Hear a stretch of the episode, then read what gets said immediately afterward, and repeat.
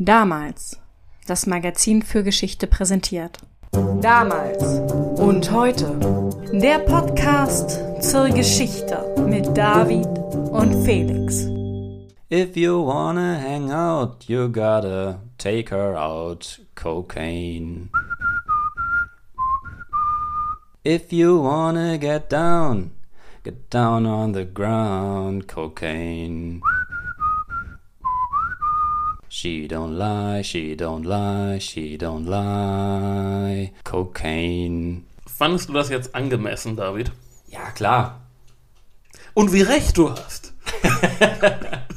Für alle, die das nicht erkannt haben, das war Davids Interpretation von J.J. Cales Song Cocaine aus dem Yeah. Jahr 1976, der vor allem bekannt ist, weil der große Eric Clapton ihn 1977 gecovert hat. Ja, die Version ist mir auch deutlich geläufiger. Tatsächlich markiert der Song so in etwa den Zeitpunkt, an dem die große Kokainwelle der 70er und 80er Jahre im öffentlichen Bewusstsein angekommen war. J.J. Cale, der den Song schrieb, ist übrigens hierzulande nicht sehr bekannt, aber er gilt als einer der einflussreicheren Gitarristen der 70er Jahre. Clapton hat mehrere seiner Songs eingespielt und auch ein Album mit ihm aufgenommen und auch Mark Knopfler hat ihn als Vorbild bezeichnet. Ja, willkommen im musikhistorischen Podcast Damals und Heute oder Du und Moll. Witzbold. Nein, David, ich möchte mit dir heute über Nilpferde reden. Willst du nicht? Durchaus. Und zwar möchte ich über die Nilpferde reden, die entlang des Rio Magdalena in Kolumbien leben. Okay, was ist mit denen? Ach, Moment. Ich glaube, von denen habe ich schon mal gehört. Da gab es mal ein Vox-Video oder so. Richtig, die sind ein echtes Problem dort, weil sie da eigentlich nicht hingehören. Ja, Afrika wäre der richtige Kontinent, ne? Genau, und Teile Asiens. In Kolumbien sind sie eine invasive Art, so wie hier die Waschbären. Und sie haben sich da ausgebreitet und sind eine Plage für ihre Umwelt, für andere Tiere, wie auch für Pflanzen, Gräser und so weiter. Sie verändern Flora und Fauna des ganzen Flussbeckens. Von wie vielen Nilpferden reden wir da? Von etwa 100, aber die gedeihen sehr gut. Sie haben eine Fortpflanzungsrate von 14,5 Prozent und Wissenschaftler gehen davon aus, dass die Population bis 2034 auf 1500 Tiere ansteigen wird. Über exponentielles Wachstum wissen wir ja mittlerweile alles. Aktuell wird in Kolumbien diskutiert, was zu tun ist. Einfangen, sterilisieren oder abschießen. Nilpferde sind ja auch nicht ungefährlich, ne? Aber wenn sich so eine invasive Art ausbreitet, ist das natürlich immer extra bedenklich. Und das Ganze beginnt sehr profan. Die büchsen nämlich einfach aus einem Zoo aus. Okay, und da ich mich jetzt auch immer besser an das Vox-Video erinnere und angesichts der Tatsache, dass ich auch das heutige Thema kenne, weiß ich jetzt natürlich auch, warum du heute mit den Nilpferden einsteigst. Genau, die sind nämlich nicht aus irgendeinem Zoo abgehauen, sondern aus dem Zoo des berühmtesten Drogendealers aller Zeiten und zwischenzeitlich siebtreichsten Menschen der Welt. El Doctor, El Patron, Don Pablo Emilio Escobar Gaviria, dem Chef des Medellin-Kartells und Held zahlreicher Fernsehserien auf dem Streaming-Portal eurer Wahl. Über ihn reden wir heute und es ist nicht einfach. Wo soll ich anfangen? Na, bei den Nilpferden hast du angefangen. Was hat er denn noch so für Hobbys? Oh, Fußball. Das spielte er so gerne, dass er seinen Heimatverein Atlético Nacional aus Medellin so großzügig sponserte, dass der Verein 1989 den wichtigsten südamerikanischen Vereinspokal gewinnen konnte, die Copa Libertadores. Das ist so ein bisschen wie die Champions League in Europa. Das Sponsoring von Fußballvereinen war bei den Drogenbossen in Kolumbien überhaupt sehr beliebt. Da hatte jeder seinen eigenen Verein. Waren da namhafte Leute dabei? Also in dem Verein, den Escobar sich da leistet? Jo, der bekannteste Spieler war sicher der Torwart, auch Nationaltorwart von Kolumbien, René Higuita. Und wer den nicht kennt, der sucht mal bei YouTube nach dem Stichwort Scorpion Kick. Und dann sieht er das Irreste, was je ein Torwart gemacht hat. Das hast du mir schon mal gezeigt, glaube ich, ja. Higuita konnte aber nicht verhindern, dass seine Mannschaft ein Freundschaftsspiel gegen eine Auswahl von Escobars Drogendealern im Elfmeterschießen verlor. Escobar selbst verwandelte den entscheidenden Elfmeter. Äh, hat er wirklich alles gegeben, um ihn zu halten? Oder? Naja, er äußerte sich später nicht eindeutig. Er sagte wörtlich, er hat ihn reingemacht. Was soll ich sagen? Hm, ja, was soll er sagen? Okay, aber zurück nochmal. Wieso spielt denn da jetzt ein Profiverein gegen eine Truppe aus Drogendealern? Weil Escobar das so wollte. Und was er sagte, war Gesetz. Und wenn er im Gefängnis Fußball spielen wollte, ich habe doch gesagt, das Spiel war im Gefängnis. Nein, hast du nicht gesagt. Okay, also mehr zu seinem Knastaufenthalt oder besser Urlaub später. Ich fange besser vorne an. Pablo Escobar begann seine Karriere als gewöhnlicher Kleinkrimineller.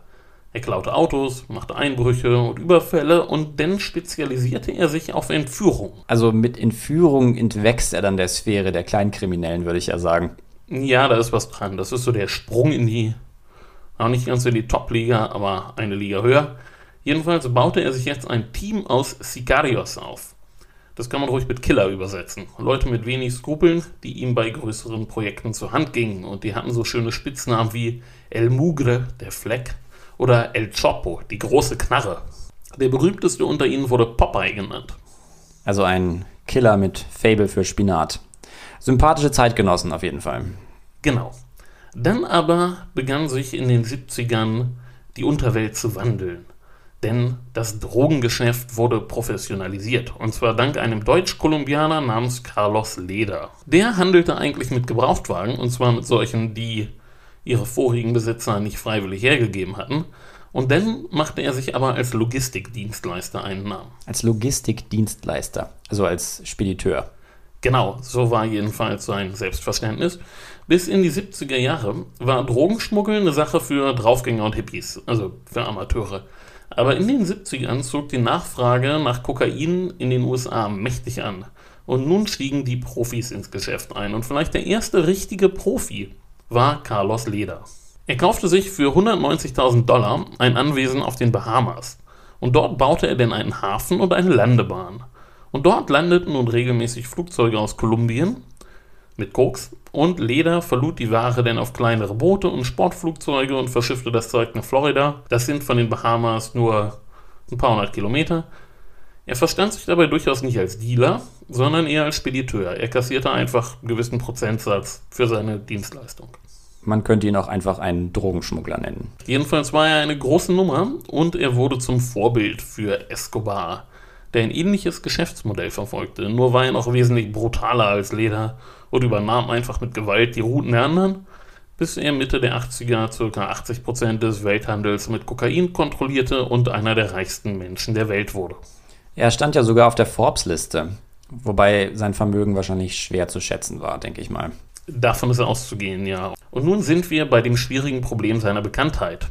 In den 80er Jahren fand der Drogenhandel nämlich so langsam aber sicher große mediale Beachtung. Es gab Filme wie Scarface mit Al Pacino und Serien wie Miami Vice mit Don Johnson. Und alle spielten vor dem Hintergrund des Drogenhandels in diesem Dreieck Miami, Kolumbien, Karibik. Ist ja auch ein sehr schönes Setting. Eben, Palmen machen sich gut vor der Kamera und gerade Miami Vice wurde auch stilbildend für die Drogendealer. Das heißt, die versuchen dann so zu sein wie die Drogendealer in der Serie. Genau, die kleiden sich so, fahren dieselben Autos, haben eine ähnliche Sprache in den 90ern gab es so ein ähnliches Phänomen mit den Quentin Tarantino-Filmen. Es gibt Berichte italienischer Gerichtsmediziner, die besagen, dass die Mafia-Killer alle nicht mehr richtig schießen können, weil sie versuchen, die Waffe so schräg zu halten, wie Vincent und Jules in Pulp Fiction. Ja, stimmt, das setzt sich bis heute fort. Auch in Stil und Mode, ne? Aber klar, Maddie Waffe schief hält, der trifft nur aus kurzer Distanz. Genau, jedenfalls war der bekannteste der echten Drogenhändler in den 80er Jahren Pablo Escobar. Und Bekanntheit ist für einen Drogenbaron eine zweischneidige Sache.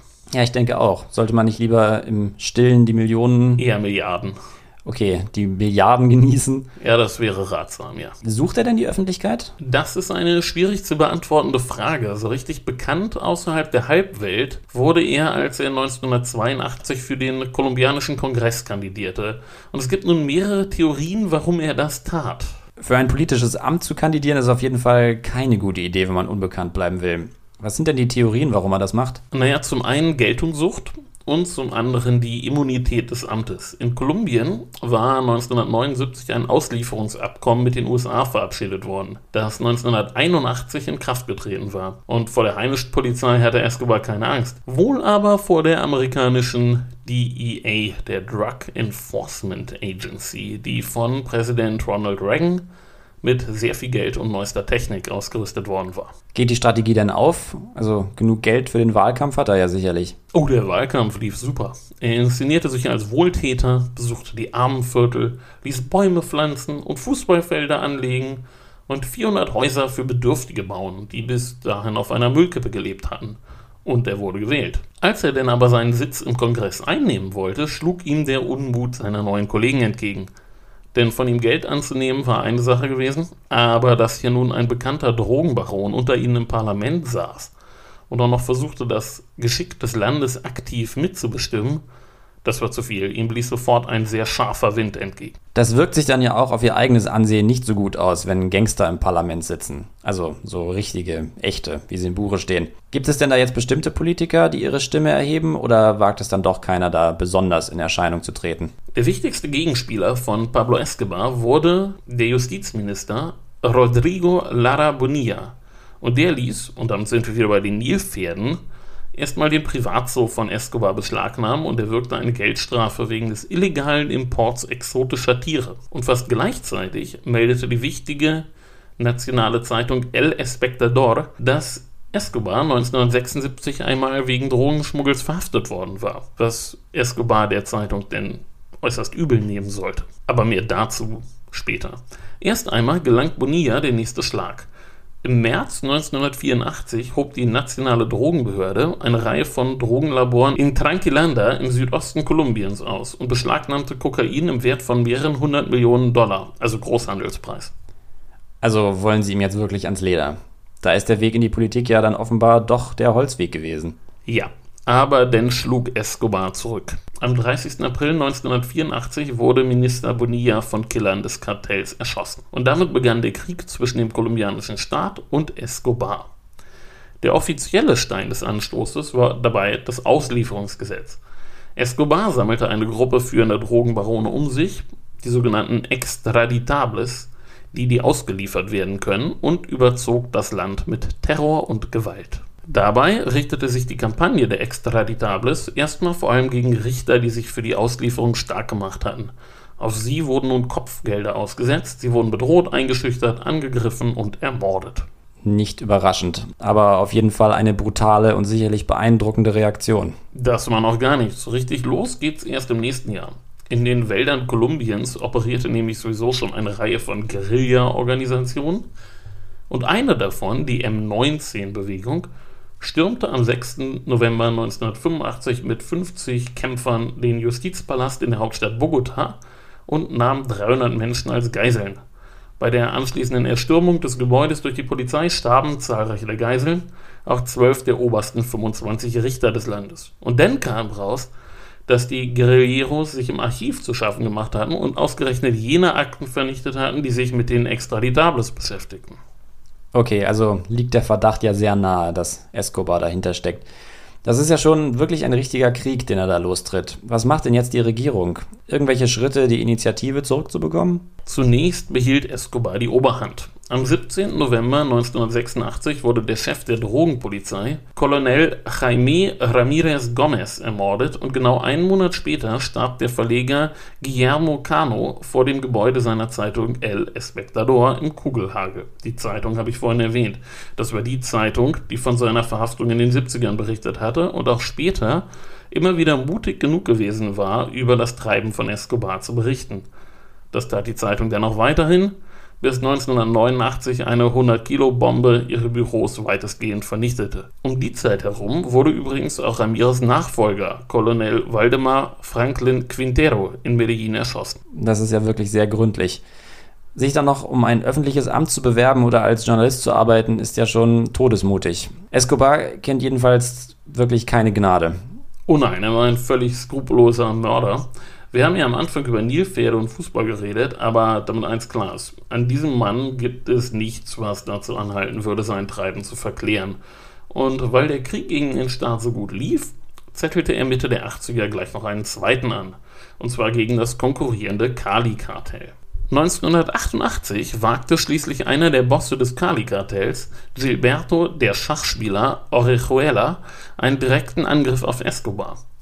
Die Autobombe tötete aber nur zwei von Escobars Leibwächtern und Escobar attackierte nun im Gegenzug die legale Front der Geschäfte Orejuelas, nämlich die Filialen der Apothekenkette La Rebaja. In vier Monaten wurden 85 Bombenanschläge verübt, bei denen 27 Menschen starben. Also keine Dealer.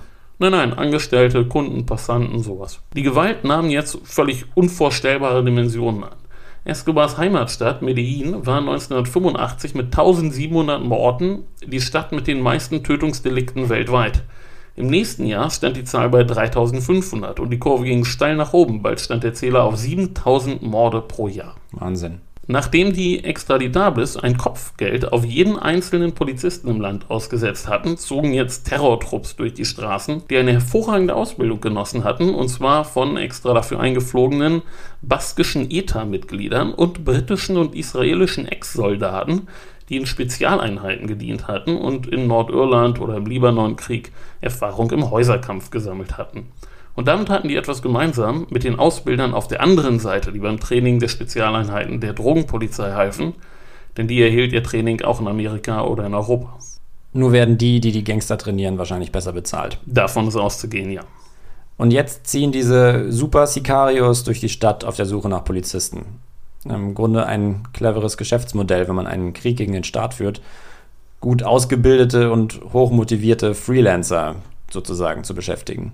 Genau, und je höher der Rang des Getöteten war, umso besser war die Entlohnung. Es gab eine Million Peso, also umgerechnet ungefähr zweieinhalbtausend Dollar für einen Gefreiten, zwei Millionen, also 5000 Dollar für einen Korporal, drei Millionen für einen Feldwebel und so weiter, bis 50 Millionen für einen Oberst und 100 Millionen, also 250.000 Dollar für einen General.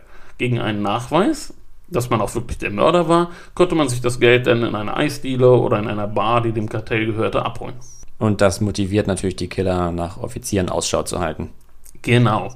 An der Spitze der Liste stand General Miguel Massa, der Chef des Inlandgeheimdienstes Departamento Administrativo de Seguridad oder DAS. Auf seinen Kopf setzte Escobar eine Prämie von 5 Millionen Dollar aus. Und hat sich das dann irgendjemand in einer Eisdiele abgeholt? Nein, er wurde nicht getötet, aber beim Anschlag auf sein gepanzertes Auto im Mai 89 starben sieben seiner Leibwächter und beim zweiten Versuch versuchte man gleich das ganze Hauptquartier der DAS in Bogota zu sprengen. Ein mit Sprengstoff beladener Bus raste in das Gebäude und die Explosion forderte 89 Todesopfer. Massa überlebte mit sehr viel Glück, weil er gerade nicht an seinem Schreibtisch saß, sondern gerade erst sein Büro betrat. Seine Sekretärin und viele andere hingegen überlebten nicht. Ja, wie gesagt, völlig unglaublich, wie jemand in so einer Situation noch seiner Arbeit nachgehen kann. Ja, Polizisten waren so gefährdet, dass sie in Kasernen hinter Stacheldraht lebten und von Banken keine Kredite mehr bekamen. Denn die Gefahr, dass sie die nicht würden zurückzahlen können, war einfach zu hoch. Aber das war noch nicht das Ende der Fahnenstange. Im Präsidentschaftswahlkampf wurden 1989 und 90 gleich drei Kandidaten ermordet. Und der vierte, Cesar Gaviria, sollte eigentlich am 27. November 1989 mit dem Avianca Flug 203 von Bogota nach Cali fliegen. Doch er war nicht an Bord, als eine Bombe die Maschine in der Luft zerriss. Alle 107 Menschen an Bord starben. Es ist bis heute nicht klar, ob der Anschlag ihm galt oder einem mutmaßlichen Informanten der DEA, aber es ist ziemlich sicher, dass Escobar dahinter steckt. Also nochmal langsam, ich, ich gucke gerade mal in deine Notizen. Also 27 Tote bei den Anschlägen auf Apotheken, fast 90 Tote beim Anschlag auf den Geheimdienst, jetzt über 100 Tote beim Anschlag auf das Flugzeug, dann die Polizisten, Konkurrenten, Zivilisten, doch allein in seiner Heimatstadt viele Tausende, ne? Genau, es ist nicht ganz klar, wie viele Menschen Escobar direkt oder indirekt auf dem Gewissen hatte, nicht zuletzt durch seine Drogen, aber die Zahl geht in die Tausende, wenn nicht Zehntausende, ja. Hm, und niemand kommt an ihn ran. Oh nein, er lebte sehr lange unberührt auf seiner Hacienda mit seinen Tieren und seinem Flughafen, von dem die Maschinen nach Florida flogen. Aber ohne die Serie gesehen zu haben, glaube ich zu wissen, dass dann langsam Schluss damit ist, oder? 1989? Das zieht sich noch eine Weile hin, aber ja, nun besetzte die Polizei auch endlich sein Anwesen und in seiner Not setzte Escobar wieder auf sein altes Spezialgebiet, Entführungen. Hm, und wer wird gekidnappt? Das erste so richtig prominente Opfer war Alvaro Diego Montoya, der Sohn vom Privatsekretär des noch amtierenden Staatspräsidenten Virgilio Barco Vaga. Hinter den Kulissen fanden nun extrem brisante Verhandlungen statt, in denen es nicht nur um das Schicksal Montoyas ging. Die Extraditables boten nämlich an, ihre Geschäfte aufzugeben, wenn die Auslieferungen ein Ende hätten. Das wäre aus Sicht der Regierung ja sogar die richtige Richtung gewesen. Montoya wurde dennoch wirklich gegen ein Lösegeld freigelassen, aber die Verhandlungen stagnierten dann wieder und die nächsten prominenten Opfer waren die Journalistin Diana Turbay und Montoyas Schwester Marina. Sie hatte weniger Glück als ihr Bruder und wurde am 24. Januar 1991 ermordet. Am Folgetag starb denn auch Diana Turbay bei einem gescheiterten Befreiungsversuch. Und dann kam, wie es kommen musste, Bakos Nachfolger Gaviria kapitulierte. Am 19. Juni 1991 wurde das Auslieferungsgesetz wieder abgeschafft. Und wenige Stunden später stellte sich Escobar die Justiz und begann seinen Urlaub im Gefängnis, das er nach seinen eigenen Plänen hatte bauen lassen. Das heißt, es war mit allem Luxus ausgestattet. Sowas gibt es ja heute mitunter auch noch. Gibt es wenigstens Wachen oder so? Nicht im eigentlichen inneren Bereich, da übernahmen Escobars Sicarios die Sicherheit. Und ja, es gab eine Bar, eine Diskothek, eine Go-Kart-Strecke und einen Fußballplatz, auf dem dann auch das Gastspiel von Atletico Nacional stattfand. Und nicht nur die Fußballer besuchten Escobar, sondern auch seine Familie und nicht zuletzt seinen Geschäftspartner. Er soll sogar einige seiner Feinde im Gefängnis ermordet haben. Aber schließlich wurde der Regierung denn das Treiben doch zu bunt und Präsident Gaviria ordnete am 21. Juli 1992, also nach etwa einem Jahr, die Verlegung in ein normales Gefängnis an. Ich nehme an, das findet nicht Escobars Zustimmung. Nein, er ging daraufhin einfach. Der Justizminister Enrique Parejo sagte später, man kann es nicht mal als Flucht bezeichnen. Oh, das ist doch dann schon echt peinlich für die Regierung. Oh ja, und jetzt machten sie ernst und ließen die Amerikaner die Sache übernehmen. Von da an kreisten denn Tag und Nacht Flugzeuge mit modernster Abhörtechnik über Medellin und schließlich wurde Escobar geortet und von einer Spezialeinheit gestellt und erschossen. Wer das Ganze im Detail nachvollziehen will, der kann sich die Serien angucken. Das spektakuläre Ende eines Massenmörders. In letzter Zeit, ich habe eben gesagt, man kann sich die Serien angucken. In letzter Zeit gibt es sehr viele Dokumentationen und Serien über Escobar bei denen auch viel der Lifestyle der Drogenbarone dokumentiert wird. Aber ich denke, es gibt wirklich gar nichts, was man an Escobars Treiben beschönigen kann. Er zeichnete sich Zeit seines Lebens vor allem dadurch aus, dass er eben besonders brutal und besonders skrupellos war und sich dadurch gegenüber anderen Drogendealern hervortat. Und daran gibt es jetzt auch nichts zu schön zu reden oder zu verklären. Aber das ist unsere Faszination mit der Gangsterwelt, ne? Da fallen mir auch ähm, sehr neue deutsche Serien ein, die ich wohlgemerkt auch nicht gesehen habe. Aber dass auf der einen Seite das Gangsterleben als abenteuerlich empfunden wird und andererseits die Gangster sich gerne im Film wiedererkennen, ist ja auch nicht neu. Das war auch beim Paten schon so. Bei Escobar kommt halt noch dazu, dass er sich in seiner Heimat als Patron präsentiert hat. Das stimmt und sicher, er baute Häuser für die Armen in Medellin, aber eben vor allem auch deshalb, weil es ihm nützte. Und ja, er ließ viele Bäume pflanzen, aber vor allem, weil sie Sichtschutz vor Polizeihelikoptern boten. Und ich möchte gar nicht anfangen, über so Sachen wie Pablo den Familienmensch oder dergleichen zu reden.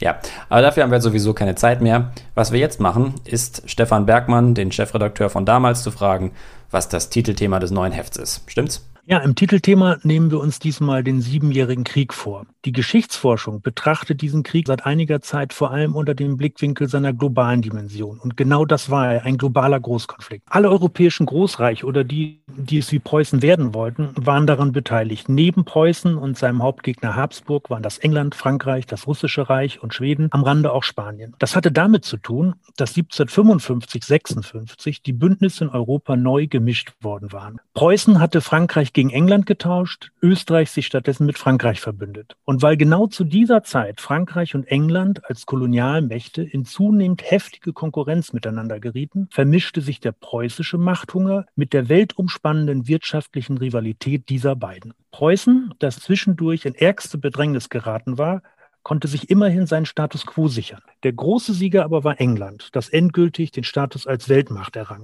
Ja, das war Stefan Bergmann und ein sehr spannendes Titelthema. Ich werde die Ausgabe auf jeden Fall recht schnell durchlesen. Ja, ich bin auch gespannt. Wir hören uns wieder im normalen Abstand von zwei Wochen. Und so lange folgt uns auf eurer Lieblings-Podcast-Plattform. Wir freuen uns über Feedback, Hinweise, Korrekturen, Lob. Wir nehmen das auch gerne in die Sendung auf. Und ansonsten kontaktiert uns über die sozialen Medien, Twitter, Instagram, Facebook. Und David sagt doch auch mal was. Ich, ich, ich du, du, du, ich, ja. Soll ich das Ganze nochmal. Nein. Nicht? Facebook, Twitter, Instagram, Podcasts, Likes. Okay, ciao. Okay, tschüss, macht's gut. Bis dann.